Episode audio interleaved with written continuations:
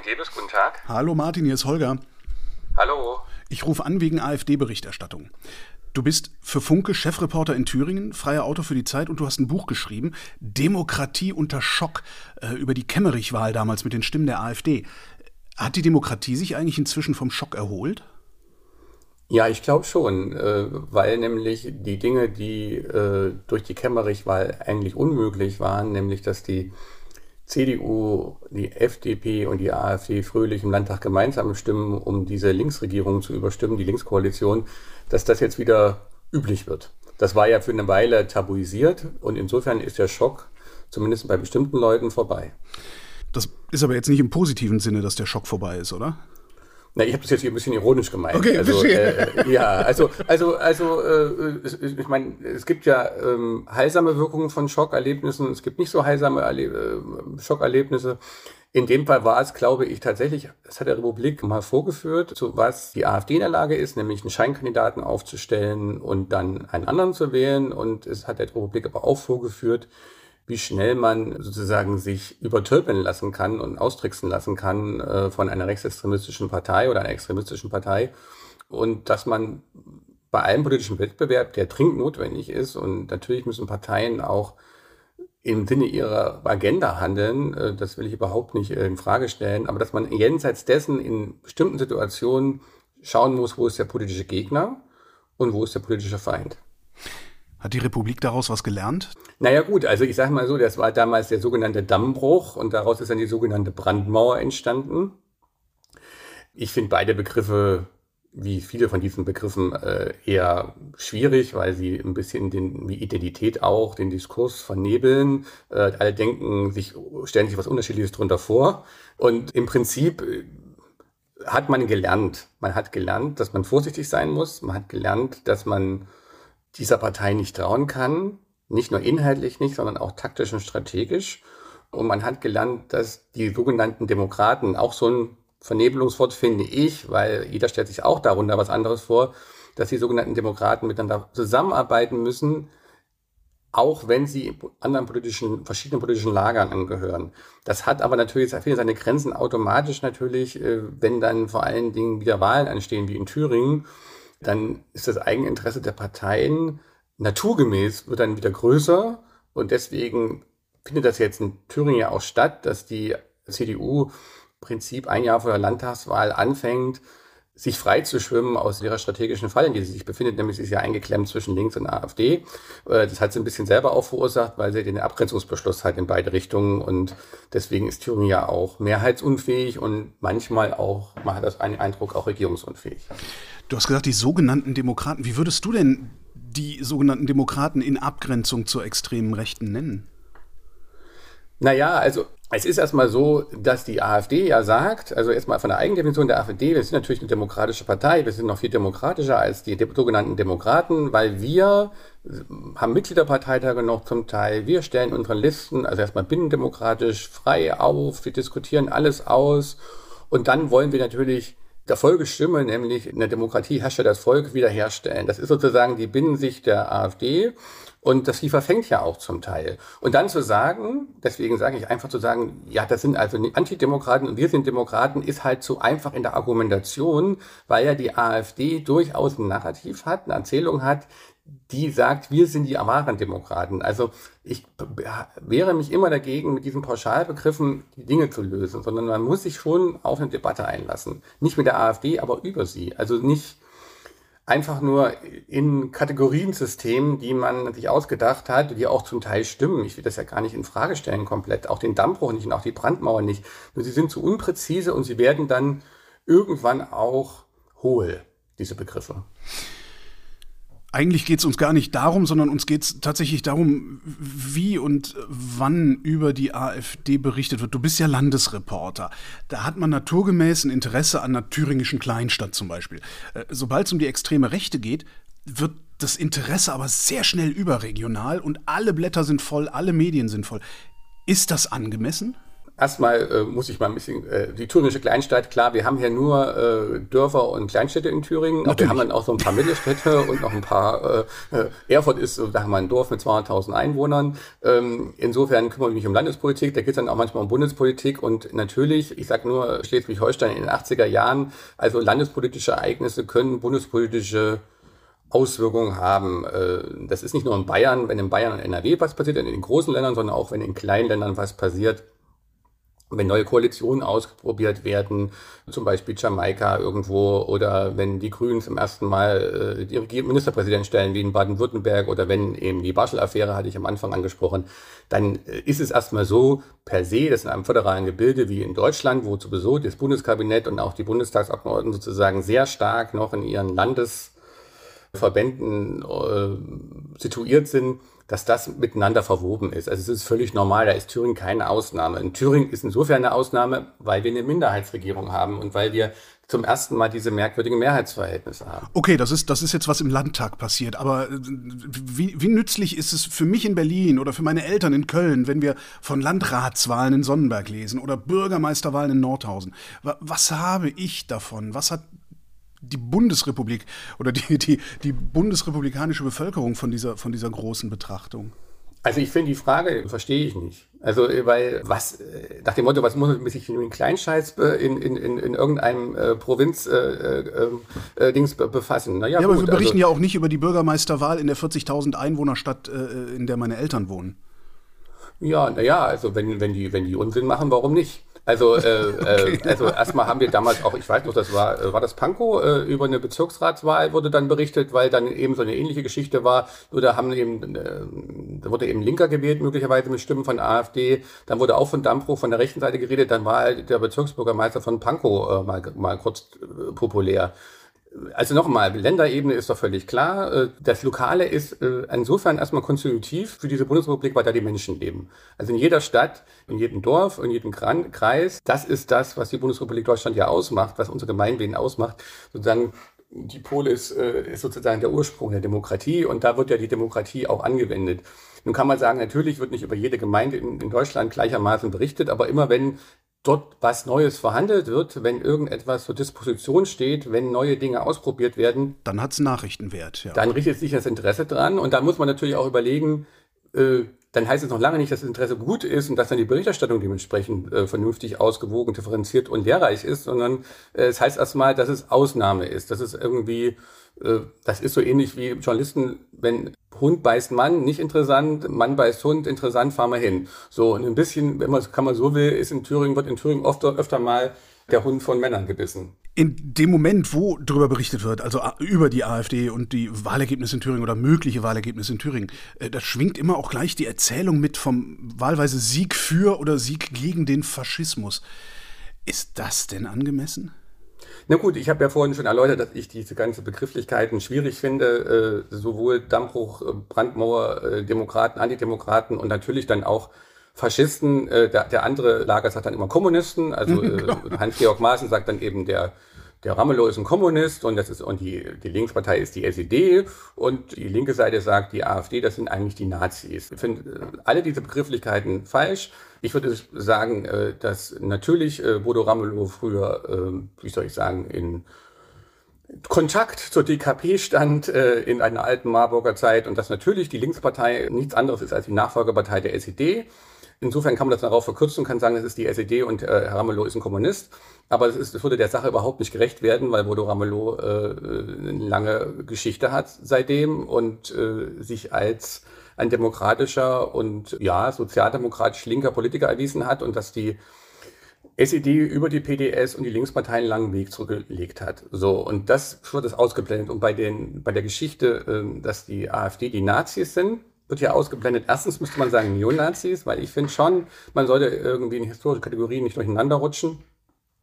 Und man muss natürlich dann auch, wenn man die Parallelen, die, die, die natürlich existieren äh, zwischen dem sozialen Patriotismus von Björn Höcke und dem nationalen Sozialismus von Adolf Hitler, das geht sozusagen sowohl über die Inhalte als auch über die Sprache, natürlich trotzdem auch die Unterschiede feststellen und man muss natürlich auch die unterschiedlichen Umstände, in denen wir uns befinden, feststellen um dann in eine Debatte einzutreten und in eine auch Frage einzutreten, wie man mit dieser Partei umgeht, sowohl im politischen als auch im medialen als auch im gesellschaftlichen Bereich. Warum sind wir so undifferenziert geworden?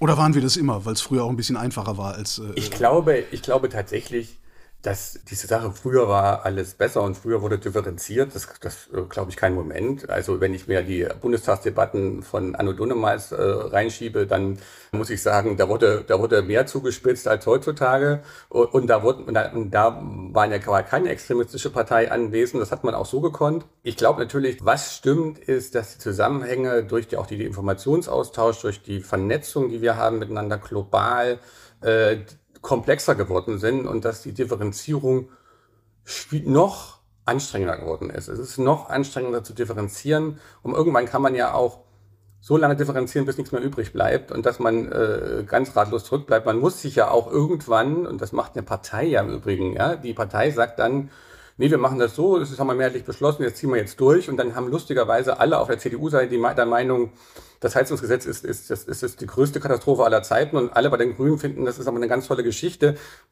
dass die Individu Individuen, die Abgeordneten möglicherweise daheim beim Küchentisch das ein bisschen anders erzählen, ist klar. Aber das heißt, es ist auch notwendig. Es ist notwendig, dass irgendwie eine differenzierte Debatte geführt wird und dann Schluss eine Entscheidung getroffen wird, die dann nicht mehr differenziert ist, weil sie nicht, nicht sein kann.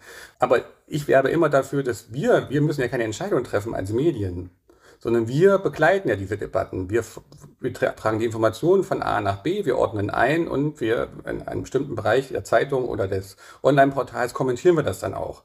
Aber wir sind ja nicht die, die, die dann die Entscheidung treffen müssen und wir müssen uns dieser Schwierigkeit, dieser Anstrengung der Differenzierung unterwerfen.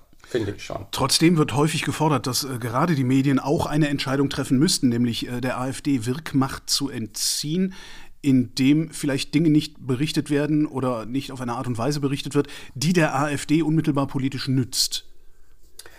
Ähm, da kommen wir in ein ganz schwieriges Gewässer, aber ich, ich versuche da auch differenziert drauf zu antworten. wir weil, haben Zeit, wir haben Zeit. Weil, ja, weil, weil es, ähm,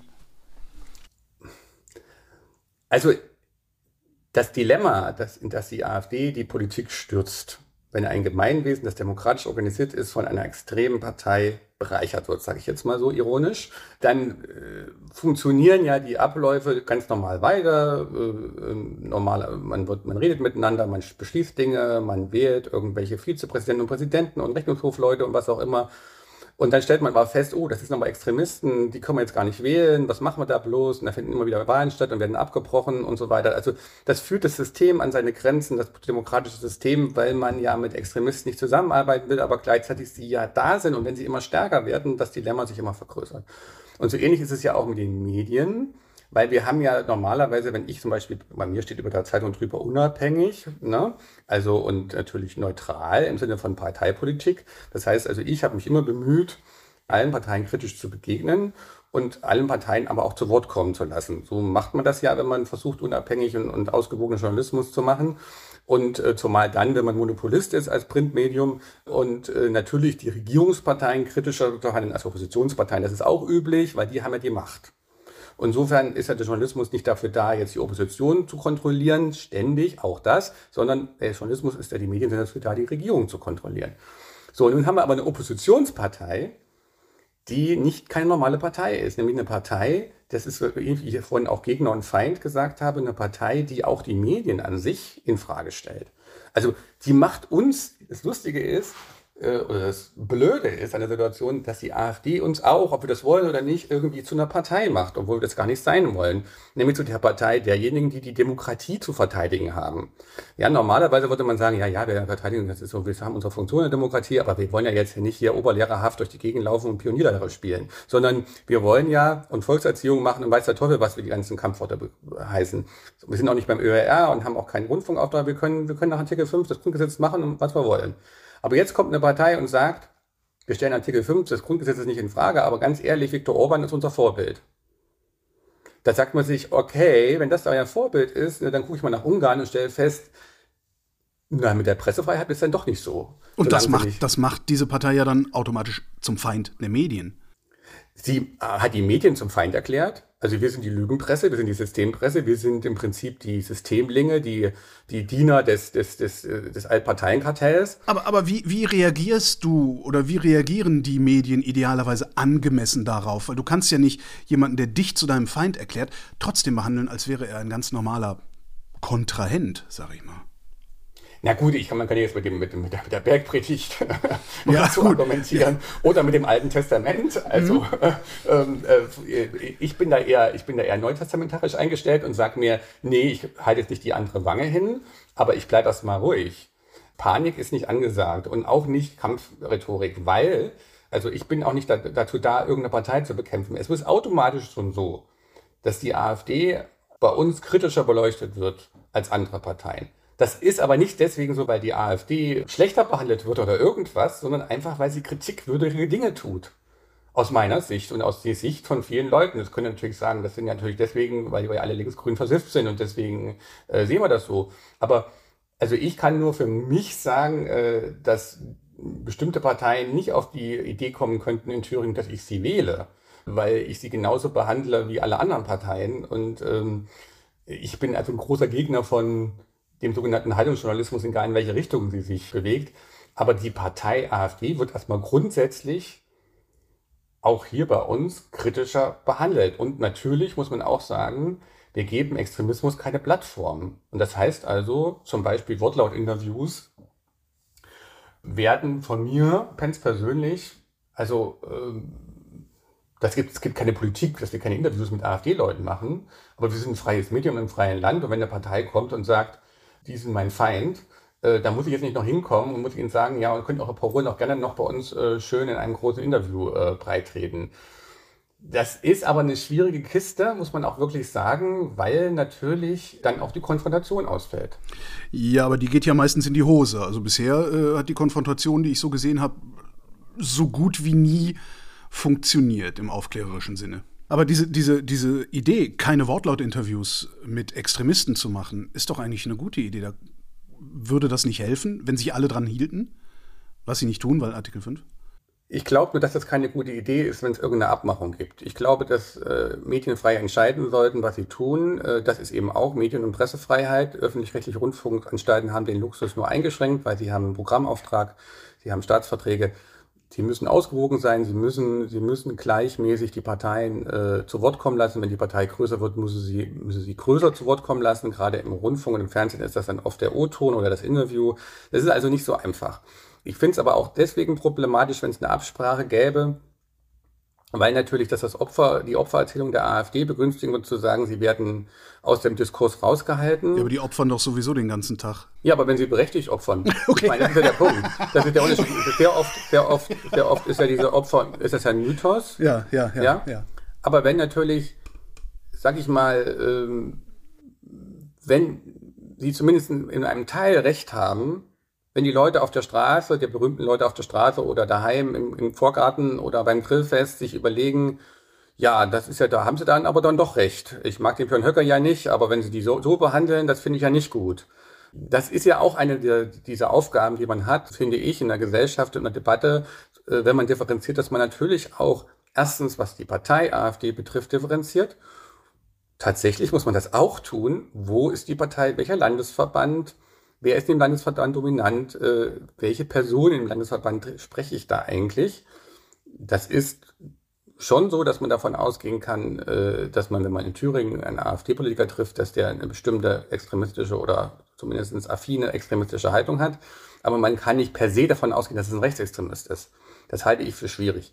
Das Zweite ist, die Wählerschaft ist noch eine ganz andere Kiste, weil da glaube ich, dass man es nicht wie Herr Kowalczuk, Kowalczuk, den ich ja sehr schätze, sagt, äh, das sind Nazis und wer, und wer Nazi ist, wird jetzt auch ein Nazi.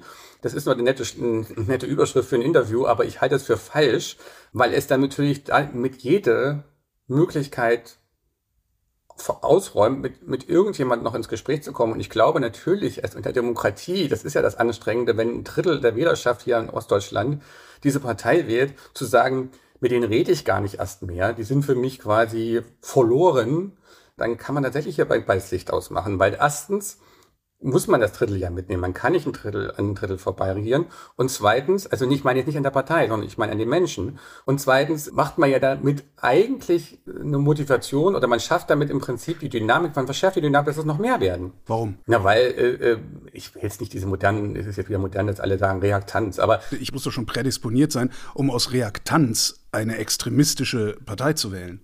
Weil in dem Moment, wo ich da mein Kreuzchen mache, bin ich ja mit deren Politik einverstanden. Ist das so? Also äh, ich jetzt mal ernsthaft, also äh, wenn wir normalerweise zur Wahl gehen und aus irgendeiner Notsituation heraus, weil man irgendeine Partei wählen muss und man will eigentlich keine richtig wählen, dann wählt man halt irgendeine, von dem man halbwegs irgendwie Übereinstimmung findet. So, und das heißt also, es ist also nicht so, dass jemand, wenn ein Kreuz bei der AfD macht, jetzt in jedem Punkt mit der AfD übereinstimmt. Dann gibt es viele Menschen, also äh, kenne ich auch und das ist auch völlig in Ordnung, weil warum müssen, müssen die sich wie ich den ganzen Tag mit Politik beschäftigen?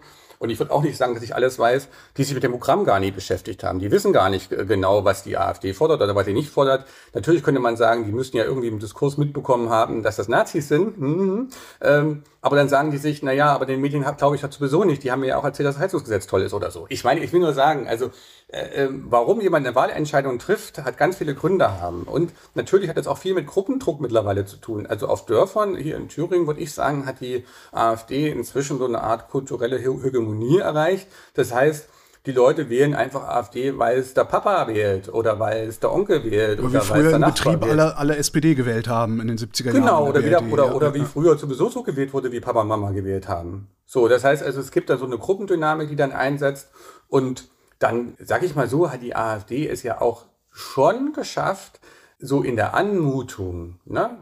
Deutschland aber normal. Äh, sie versuchen ja auch durchaus auch im Landtag Sachpolitik zu machen. Sie sagen, wir wollen pragmatisch sein, wie Herr Kropalla. Ne? Das ist doch nur Pragmatismus. Die Demokratie siegt. In Thüringen wird die Steuer gesenkt für die Bürger. Das ist gut für die Bürger und so weiter und so fort. Das ist natürlich auch etwas, das, muss, das kann man ja nicht wegdrücken, das ist ja nicht nichts, das ist ja nicht, also und viele Inhalte, die die AfD, die mögen zwar retro 80er äh, Jahre Hessen-CDU sein, die sind aber nicht per se demokratiefeindlich. 90 Prozent von dem, was die AfD sagt, ist nicht demokratiefeindlich. 90 Prozent von dem ist auch nicht extremistisch.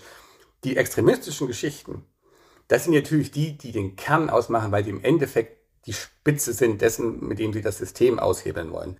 Du hast vorhin gesagt, viele wissen gar nicht, was die AfD im Programm stehen hat. Äh, dann hast du gesagt, die AfD hat in, in vielen Bereichen schon eine kulturelle Hegemonie übernommen. Wer kann das ändern? Also sowohl die kulturelle Hegemonie aufbrechen, als auch die Menschen darüber zu informieren, was äh, die Partei und alle anderen Parteien meinetwegen auch in ihren Programmen stehen haben. Kann das Job der Medien sein? Also ich glaube, die Grundaufgabe der Medien bleibt, die Berichterstattung, die Information, die Aufklärung, dann die Kontrolle, vor allen Dingen von Regierungshandeln und natürlich, wenn man so will, äh, das ist natürlich auch ein Teil, die, ja, also das klingt, auch die Unterhaltung. Also Leute, Leute, also das ist auch ein Teil, ein medialer Auftrag. Äh, wir machen hier, äh, wir machen ja keine Schlagersendung bei uns in der Zeitung, aber natürlich ist es auch so, dass, dass ich auch natürlich gehalten bin, dass wir Leute auch neben der Information, neben der Kontrolle natürlich auch ein Verkaufsargument bilden, dass sie sagen, wenn ich das, wenn ich, wenn ich diese Zeitung lese, wenn ich den Podcast bei Übermedien höre, äh, dann äh, werde ich vielleicht möglicherweise sogar unterhalten. So, das sind die Sachen mal, die, ich bin jetzt kein, ich muss nicht sagen, das mache ich sage aus dem Lameng. Ich habe ob das jetzt äh, äh, den einem wissenschaftlichen Diskurs standhätte, wage ich zu bezweifeln, aber das halte ich so als meine Grundaufgaben oder als Grundaufgaben von Medien. Wir sind natürlich dann durch, dass wir Kontrolle ausüben und so weiter weiter, die sogenannte vierte Gewalt, haben wir natürlich eine Demokratie stabilisierende Funktion. Und die Frage ist, haben wir eine Demokratie stabilisierende Funktion auch in der Form, dass wir gegen Extremismus kämpfen? Da gibt es natürlich eine leider Debatte darüber. Da stehe ich immer auf der Seite derer, die sagen, Vorsicht, Vorsicht, weil unsere Glaubwürdigkeit unser höchstes Gut ist, unsere Glaubwürdigkeit als Medien. Und wenn wir den Anschein erwecken, dass wir Partei sind, Außer wir werden automatisch dazu gemacht, aber da muss ich sagen, auch selbst da muss man eben versuchen, gelassen zu bleiben und sich neben sich zu stellen und zu schauen, wie man mit der Situation umgeht. Aber wir, wir können nicht die Demokratie als Medien retten. Wir können unsere Funktion tun, indem wir guten Job machen, guten Journalismus machen, eben Aufklärung machen, eben Kontrolle machen, eben Berichterstattung machen, hinschauen, Tatsachen berichten und sie auch ausrecherchieren und nicht uns bei mit Floskeln zufrieden geben. Das heißt aber doch dann, dass die Medien ihren Job nicht gut genug gemacht haben. Unbedingt. Wie hätten sie ihn denn machen sollen? Naja, also das Problem ist, dass, die, dass diese Demokratiekrise, hier sage ich auch mal so ein Schlagwort wieder, die Medien in einer Transformationskrise trifft. Ja, also wir sind ja jetzt hier nicht in einer Situation, in der die Medien alle viel Geld haben, und wir so einen Historikerstreit machen können, wie. Genau, wie, und der öffentlich-rechtliche Rundfunk äh, ist, ist, ist, steht bräsig, breit und, und, und selbstgewiss da und wird von niemandem angegriffen und hat ganz viel Kohle übrig. So ist es ja gerade nicht. Also, obwohl äh, selbst im, sozusagen in den Wärmestuben des öffentlich-rechtlichen Rundfunks wird es langsam ein bisschen kühler und äh, die Medien kämpfen seit 20 Jahren teilweise übrigens Überleben. Und gerade hier im Regionalbereich wird es immer dünner. Äh, wir haben immer weniger Leute. Wir haben äh, immer weniger Zeit und die Probleme werden immer komplexer. Das heißt also, es gibt einfach strukturelle Gründe, warum die Medien gerade nicht einen, gut, nicht, nicht einen Job machen, den sie machen sollten an vielen Stellen. Das ist der erste Punkt, ich sage es mal ganz pauschal. Das zweite ist, dass wir natürlich nach den alten medialen Mechanismen funktionieren, so wie die Bundesrepublik nach ihren alten republikanischen Mechanismen funktionieren. Das Problem ist, dass die Mechanismen in Umständen, die sich ändern, manchmal nicht mehr funktionieren. Also zum Beispiel diese Dings, dieses, diese Geschichte, wenn was Aufregendes passiert, fahren wir alle hin, berichten drüber in der Provinz und wenn da nichts mehr passiert, fahren wir wieder weg.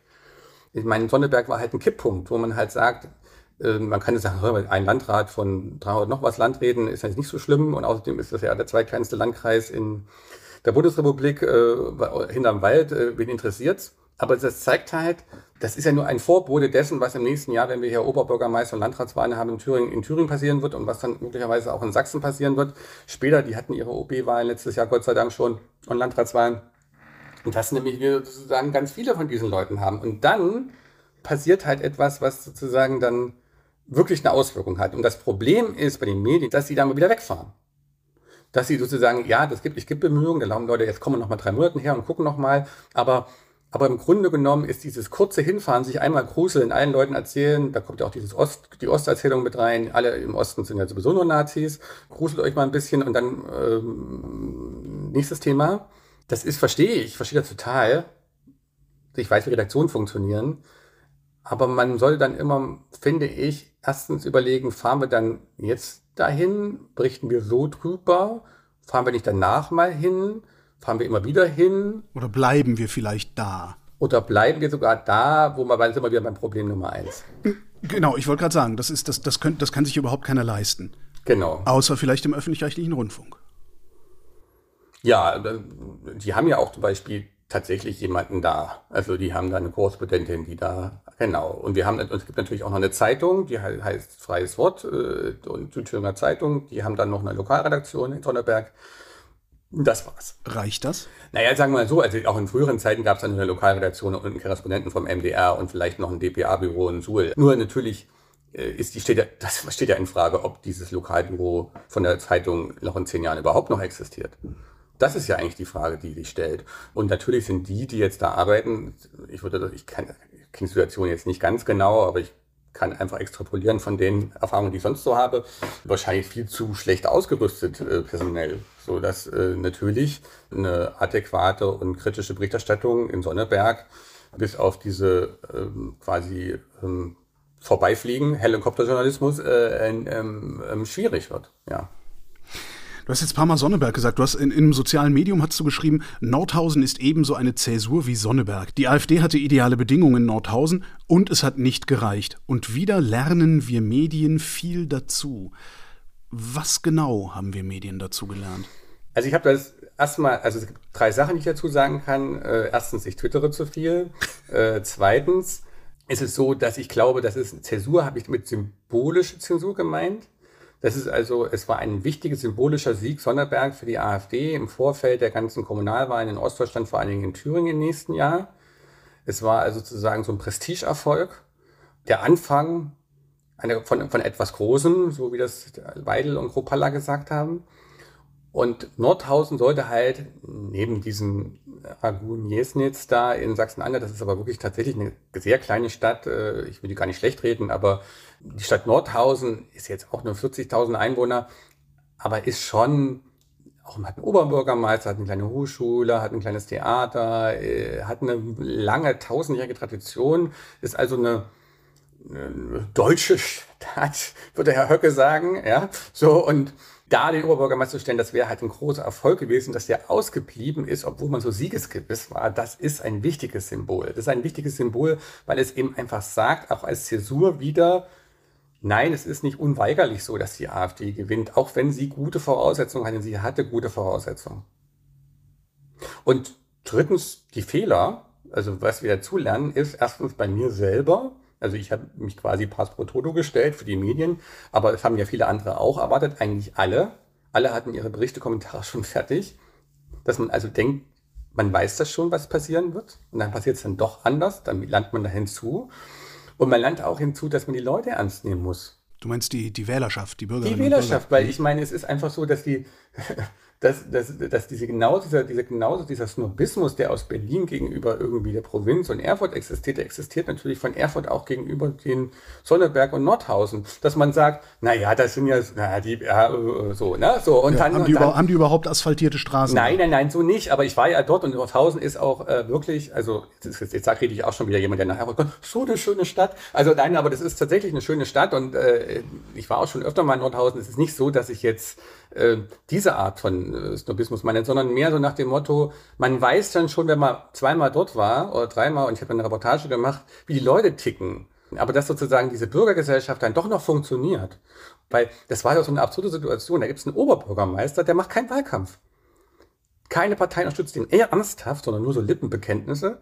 Er macht keine Kundgebung, keinen Wahlkampfstand. Er hat ein Disziplinarverfahren am Hals. So. Und ich, es gab eine AfD-Veranstaltung mit 500 Leuten und es gab eine Protestveranstaltung mit 200 Leuten. Bei denen hat aber keiner Buchmann gerufen oder hat ein Schild gehabt, Herr Buchmann muss gewählt werden. Es ging natürlich nur gegen die Faschisten sozusagen. Und Herr Buchmann war auch gar nicht auf der Veranstaltung. Das war meine Wahrnehmung, als ich dort ja. war.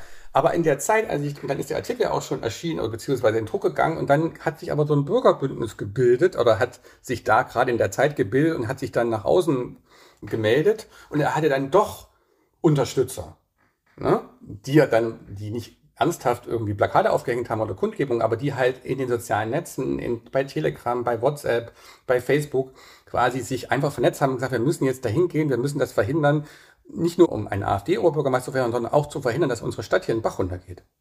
Und das, das habe ich nicht gesehen, ehrlich gesagt. Das habe ich dann zum Schluss so und hatte aber gedacht, das reicht nicht. Das ist das übliche, zu späte, kurze Aufbäumen von ein paar gutmeinenden Menschen. Aber es war halt nicht so. Sie haben es geschafft, die Stimmen nochmal zusammenzubekommen, die im ersten Wahlgang schon an alle demokratischen, sage ich jetzt auch, Kandidaten gegangen sind. Und das hat gereicht, um trotz einer zusätzlichen Mobilisierung für die AfD diesen Oberbürgermeister zu verhindern. Und dass ich das nicht gesehen habe, noch nicht mal ansatzweise gedacht habe, zeigt, dass man noch viel dazulernen muss, obwohl man seit 20, 25 Jahren in Thüringen Journalismus macht. Aber was hättest du anders machen können, um das zu sehen oder um das zu denken? Okay, du kannst sagen, ich, ich bin mir jetzt nie wieder irgendeiner Sache sicher, aber. Nein, ja, das sowieso, das, können, das, das sollte man sowieso sein. Nein, man muss sich offen bleiben. Man muss offen bleiben. Man muss, also das ist doch das Wichtigste, eines der wichtigsten äh, journalistischen Kriterien, dass man sich offen einer Situation nähert, dass man in der Lage ist, trotz meiner Erfahrung, die man hat, trotz auch Überzeugung, die man möglicherweise hat und natürlich auch trotz der Dinge, die haben wir schon immer so gemacht, also handwerklicher Dinge, dass man sagt, ich öffne mich für diese neue Geschichte. Äh, dass man also, und selbst wenn es dann heißt, dass ich mich für digitale Kanäle öffne, weil ich dann eben Dinge mitbringe, die ich normalerweise nicht mitkriegen würde, man muss offen bleiben. Man muss offen bleiben für neue Entwicklungen, man muss offen bleiben für, für, für also ich bin doch, ich bin, bin Journalist geworden, weil ich Rechthaber bin. Von Natur aus. Ich will immer Recht haben. So, das heißt also, diese Rechthaberei, die muss man sich selber immer wieder austreiben. Man muss sagen, nein, es kann ja sein, ich hatte mal Recht vor einem halben Jahr, aber jetzt habe ich jetzt nicht mehr Recht nicht weil die Naturgesetze außer Kraft gesetzt werden, sondern weil einfach sich die Umstände verschoben haben. Oder weil neue Player dazugekommen sind. Oder weil Leute sich verändern, auf der anderen Seite verändert haben. Ja, und das, und das meine ich damit, das meine ich damit, wir lernen dazu. Du hast vor, vor geraumer Zeit hast du gesagt, ja, ich werde nicht unruhig. Wie lange wirst du nicht unruhig? Also wirst du unruhig, wenn die extreme Rechte nächstes Jahr tatsächlich die stärkste Fraktion im Landtag werden sollte, wenn sie vielleicht sogar äh, mitregieren sollte? Also habe ich gesagt, ich werde nicht unruhig. Also ich bin, ich bin unruhig. Ich bin extrem verunsichert auch. Also äh, das macht mit einem was, was hier passiert. Also äh, man merkt das auch körperlich. Also ich glaube, wir alle merken das körperlich. Auch die Leute in der Politik unterwegs sind, merken das. Äh, dass so die, diese, diese Überreizung auch. Ne? Äh, also die, die, die Fähigkeit, äh, miteinander Kompromisse einzugehen oder die Unfähigkeit, miteinander Kompromisse einzugehen zum Beispiel, oder die Unfähigkeit, mal offen sich noch Dingen zu, als Journalist zu, zu nähern manchmal, hat auch damit zu tun, dass man, dass es einmal zu viel wird. Dass es einfach zu viel wird. Diese ständige Konfrontation mit Dingen, die einen überfordern. Also ich sage mal so, dass bei der Pandemie ist das ja so ein, so, ein, so, ein, so, ein, Ding gewesen, dass alle gesagt haben, klar, wir sind alle überfordert, ne? Und jetzt sind wir dann alle überreizt und dann sind wir alle scheiße zueinander und so weiter und so fort, müssen wir wieder abrüsten und so, und dann haben wir wieder Angst vor der nächsten Welle, aber, aber, aber im Grunde genommen kann man dann wieder durchatmen und kann sagen, puh, die Traumata bleiben, die wirken nach, das hat auch mit der AfD zu tun, da schließt sich der Kreis wieder, aber diese Situation, die geht ja nicht weg. Die geht ja nicht weg. Genauso wie übrigens dieser Ukraine-Krieg, selbst wenn er, wenn, er, wenn er enden würde, nicht weggeht, weil das bleibt, da bleibt was ganz Schlimmes bleiben. Das, da wird, das wird uns jetzt unsere, die, diese Generation, die nächste Generation begleiten, was da gerade passiert. So, egal ob das noch Anführungsstrichen gut ausgeht, wird es weiter. Und, und, und, und diese, diese, diese Geschichte jetzt, die geht ja auch nicht weg. Also, es ist so eine Illusion anzunehmen, dass die AfD weggeht. Ja, und selbst wenn sie wegginge, sind ja die Haltungen, die dazu führen, ja, dass sie gewählt wird, richtig, die sind ja dann richtig. immer noch da. Eben, eben. Und die AfD geht nicht weg und die Haltungen darunter gehen auch nicht weg. Das heißt also, ich glaube tatsächlich, wir müssen einen Umgang damit entwickeln. Und ich habe ja noch einen Punkt vorhin vergessen. Natürlich ist die Abgrenzung da extrem wichtig. Also das ist natürlich so. Also äh, das heißt, wenn man auch als Journalist muss man sich, so wie der Politiker sich abgrenzt, muss der Journalist sich auch insofern abgrenzen, dass er zwar darüber berichtet, aber sich natürlich immer bewusst ist, dass er hier irgendwas transportiert, möglicherweise, was diese demokratische Grundordnung in irgendeiner Art und Weise widerspricht. Man könnte sagen, die hat man ja automatisch, ne? Aber ich sag mal so, wenn man im lokalen Bereich tätig ist, also ich meine jetzt sublokal, also ich meine jetzt nicht hier, wie euch ist ja in Berlin immer alles lokal, was außerhalb von Berlin ist, aber, aber ich sag mal jetzt in Sonderberg, das ist ja schwierig, wenn der Stadtrat, auch für den Journalisten, der Nachbar ist. Und es ist ja auch schwierig, wenn man den schon von der Schule her kennt. Und wenn man dann sagt, na ja, das ist eigentlich ein cooler, cooler Typ. Und eigentlich sagt er auch, der Höcke ist blöd so beim Bier. Ne? Aber ich mache jetzt ja Politik für die Stadt. Und dann schreibt man also mal so einen netten Bericht über den Typen daheim, wie er so im Porträt, weil er jetzt für den Stadtrat, äh, für den, für den, für den Oberbürgermeisterposten und Landratsposten. Also diese, diese Abgrenzung ist ja auch durchaus manchmal schwierig. Oder sagen wir mal so, wenn, wenn wir als Journalisten natürlich äh, mit den Leuten ins Gespräch kommen und dann natürlich mit der Alice Weidel man netten Kaffee trinkt irgendwo beim, beim Presseempfang, dann sagt man sich, na ja, also die kann ja auch nett sein. Ne? Der Björn Höcke sagt ja auch ich bin total nett und das macht er auch. Er ist dann immer ganz nett im Gespräch und so weiter und so fort. Das heißt also, man muss dann immer auch für sich klar bekommen, dass das, die, die einem da gegenüber sitzen, muss man bei Politikern sowieso, aber muss man bei der AfD eben auch noch besonders, man muss halt sagen, Leute, nicht, das, ist, das sind die Leute, die Viktor Orban in Deutschland machen wollen. Martin Debes, vielen Dank. Ich danke. Danke für die Aufmerksamkeit. Das war Holger ruft an für diese Woche. Nächste Woche reden wir wieder über Medien und bis dahin gibt es über Medien zu lesen auf übermedien.de.